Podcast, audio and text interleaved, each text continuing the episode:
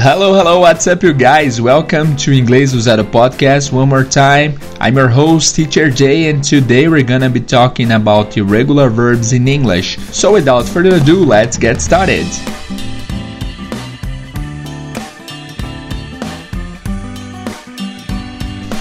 E aí pessoal, bem-vindos ao Inglês Zero Podcast. Mais uma vez, eu sou o professor Teacher Jay. Meu nome é Jader Lelis, tá? Pode me chamar de Teacher Jay se você está chegando aqui agora. E hoje nós falaremos sobre verbos irregulares em inglês. Nossa última aula, nosso último podcast foi sobre verbos regulares. Tivemos várias informações valiosas e um pouco difíceis, então me conta lá no Facebook, lá no Instagram, o que, que vocês acharam dessa aula. Se deu para entender aquele conceito dos três, das três dicas de pronúncia para o passado, me avisem, ok? Quero saber se vocês entenderam. Vamos dar uma revisada super rápida aqui sobre o que a gente falou na última aula, para que se você não, não ouviu a última aula, eu inc inclusive encorajo que você escute. Mas basicamente nós falamos que há três tipos de pronúncias diferentes para o ED no passado. Os verbos regulares regulares no passado ganham um ED no final para se tornarem passado, só que esse ED tem três pronúncias diferentes. Nós temos a pronúncia de T, quando a última sílaba antes do ED for não vozeada, a pronúncia será de T.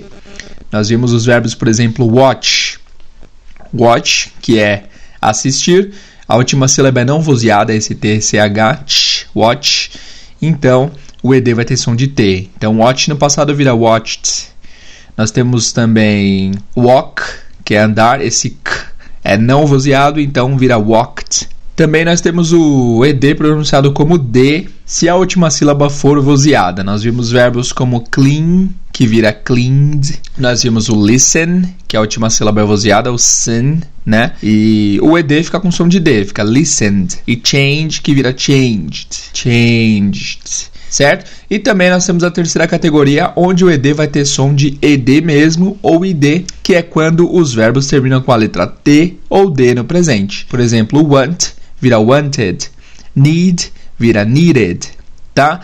Dica esta de pronúncia para o podcast de hoje vai ser se. O T em inglês, pessoal, ele tem. Nossa, eu vou fazer um episódio só sobre o T, porque o T é muito rico em informações, mas eu já vou adiantar uma das informações. O T, quando ele vem entre vogais, ele vai ganhar o som do que a gente chama de flap T. Flap T em inglês é esse T com som do R de Sara do português. Esse sararara, esse r, r, né? Isso que é o flap T. É porque esse flap significa tapinha, um tapinha que a língua dá no céu da boca para fazer esse som de r, r, r. É o S de Sara, de seringa, né? Então, quando o T estiver entre vogais em inglês, ele, ele, inglês americano, especialmente, inglês britânico se mantém mas em inglês americano ele pode virar o som do flap T, que é esse som do R de Sarah, beleza? Então, um exemplo que nós vimos foi a palavra wait. Wait, quando ganha o ED, o T fica entre o I e o E. Então, você pode falar waited. Waited. Outro exemplo é a palavra água em inglês, que é water. A gente chama de water. Esse T tem o som do flap T, o som daquele R de Sarah, porque está entre as vogais A e E water. Mas tem um porém, um porém bem simples na verdade, que é o seguinte: é, a gente quando a gente fala de entre vogais, a gente diz sons de vogais, não entre letras em si. Por quê? Porque em inglês quando a gente fala de sons é sempre som e não letra. Como assim, teacher? Não entendi nada. Por exemplo, o Y em inglês, ele tem som de I, sempre. Né? Sempre que você ver o Y no final de uma frase, ele vai ter som de I. Por exemplo, a palavra feliz não é happy, como muitas pessoas falam, é happy, porque tem o som do Y no final e que é o som do I, happy. Uh, um dos números também, 20 é 20, não é 20, é 20, porque tem o Y no final, 20. 40, 50, os números todos terminam com Y, tem o som de I no final. E a palavra cidade, por exemplo, tem o I antes do T e tem o Y depois do T. E também pode receber o som do flap, que vai virar city city. City ou city, right? Então é isso. O T entre sons de vogal vai sempre virar o flap T no inglês americano. No inglês britânico se mantém. Vai ser city, water. Vai ser. Ah, aliás, o inglês britânico, o R no final não é pronunciado, tá? Então, água em inglês britânico vai ser water, water. Em vez de water, water. Enfim, é, chega de dicas de pronúncia, foram, foram dicas rápidas só para vocês notarem daqui para frente que isso realmente acontece. O T entre vogais vira, entre sons de vogais, vira o som do R de seringa, que é o flap T, e o R em inglês britânico não é pronunciado quando é a última letra da palavra, certo? Beleza, vamos dar continuidade então. Hoje nós falaremos sobre verbos irregulares. Nós vimos vários verbos regulares, nós vimos nove verbos regulares na última aula. Hoje nós veremos alguns verbos irregulares, tá? Para começar, o que é um verbo irregular? É um verbo que a raiz não é igual do presente para o passado ou futuro. Ou seja, parece que é uma outra palavra, mas na verdade não é. É a mesma palavra, só que bem diferente da sua versão no presente. Em português a gente tem alguns exemplos. Né? Um exemplo muito bom é o verbo ir. Ir ir é o verbo conjugado no infinitivo, né? Quer dizer que ele está sem conjugação. Ir. Ir no passado pode ser fui, pode ser foram, pode ser foi. No futuro vai ser irão. No presente pode ser vai, vão, vamos, é um verbo totalmente irregular porque não tem padrão, né? Não tem um padrão, não tem uma raiz que faça a gente perceber que que está se tratando do mesmo verbo. Então é isso que é o verbo irregular. Hoje a gente vai falar sobre alguns, tá? Começando com o verbo go. O verbo go em inglês significa ir, certo? Go é ir. Só que ele é muito irregular porque no passado ele vira went. Went. Went. W-E-N-T. W-E-N-T. Went. Go vira went. Por exemplo, eu vou para o parque. I go to the park. Eu fui para o parque. I went to the park. Não tem jeito de se decorar verbos irregulares, não tem macete. A gente realmente tem que saber quais são os verbos para que a gente não se confunda. Então lembrem aí que o passado de go é went. Esse é um dos verbos mais difíceis de decorar porque as pessoas realmente têm muito problema em lembrar como que é go no passado certo? Go no passado é went. Outro verbo que a gente vai trabalhar daqui para frente é o verbo have. Have. Vocês já sabem que o have é ter. O passado de have é had. Had. H-A-D. H-A-D. Had. Had. Uh, exemplo, I have a red car. Eu tenho um carro vermelho, no passado fica I had a red car. Lembrando que também há uma terceira conjugação para o have, que é para a terceira pessoa. Se eu falo, por exemplo, I have a red car, eu tenho have, né? Se eu falo o John tem um carro vermelho, John has a red car. Esse has também é presente. A conjugação do have para a terceira pessoa, he, she, it. O passado vai ser had. I had a red car, John had a green car. Eu tinha um carro vermelho, John tinha um carro verde. Então, passado de have, had. Terceiro verbo que a gente vai ver hoje é o verbo get.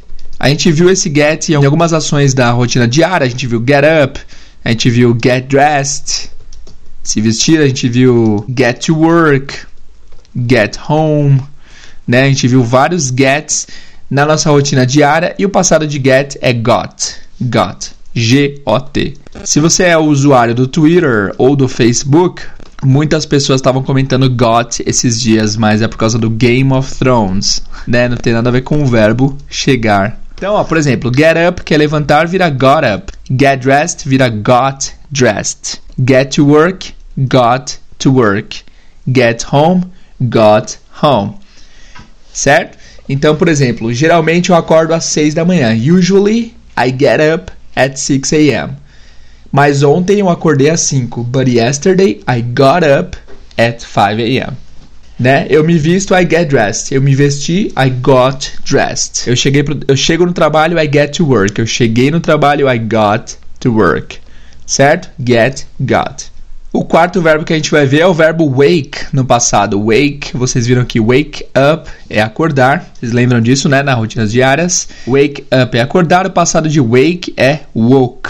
Woke. Você muda o A pelo O. Então, wake up vira woke up. Então, usually I wake up at 6, but yesterday I woke up at 5. Woke up.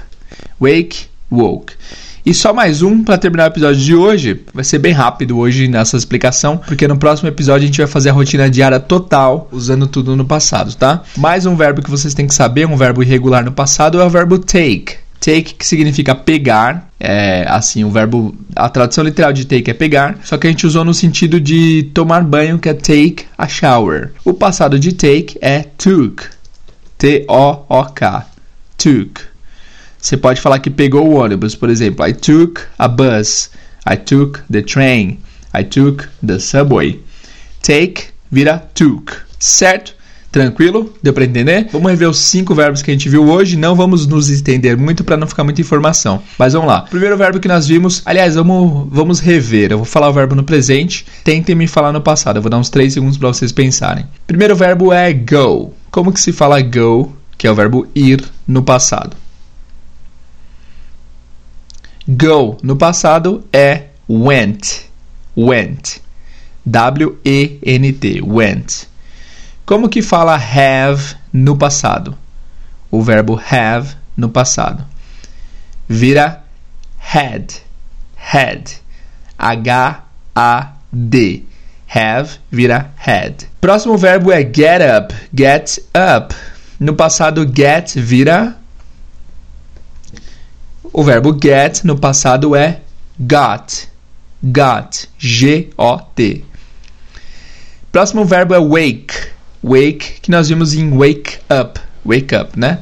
Wake no passado vira woke, woke, W-O-K-E. De W-A-K-E vai para W-O-K-E, woke. E por último, como que a gente fala take no passado?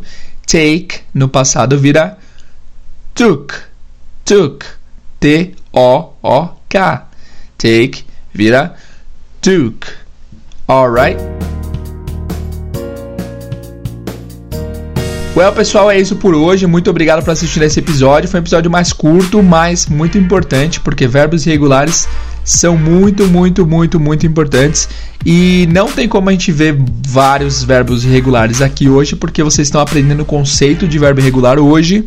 Mas mais pra frente eu trago um episódio com vários verbos irregulares para vocês se familiarizarem com eles. Não tem jeito de aprender verbos irregulares sem decorar, ele é uma coisa que exige realmente esforço da nossa parte para decorarmos. Beleza? Próximo episódio a gente vai falar sobre nossa daily routine é, no passado. A gente já fez dois episódios sobre daily routine no presente. Se você não escutou esses episódios, volta lá e escuta que são os episódios 40 e 41, muito importantes para você entender esse conceito do próximo episódio. E a gente vai falar do, do, das nossas rotinas diárias no passado no nosso próximo podcast, beleza? Muito obrigado por ouvir esse podcast. Se você tem alguma dúvida, mande seu e-mail para inglesdozero.outlook.com. Se você gostou desse episódio, não deixa de comentar lá no Instagram ou no nosso grupo secreto do Facebook, que é bit.ly barra grupo IDZ. Não deixa de participar, de comentar de tirar suas dúvidas, porque isso é muito importante para que quem esteja com dúvida também tenha suas dúvidas sanadas, né? Eu às vezes passo o conteúdo aqui, não tenho muito feedback de vocês. Não, para ser sincero, eu tenho bastante feedback positivo, muito obrigado. Mas se ninguém diz que não entendeu, se ninguém fala que ficou com dúvida, eu vou presumir que todo mundo tá entendendo muito bem e vou continuar tocando o projeto, certo? Então é isso. Qualquer dúvida, não deixe de perguntar no Instagram, no grupo do Facebook ou até mesmo pelo nosso e-mail, ok? Muito obrigado por ouvirem mais esse episódio e vejo vocês no próximo. See you guys!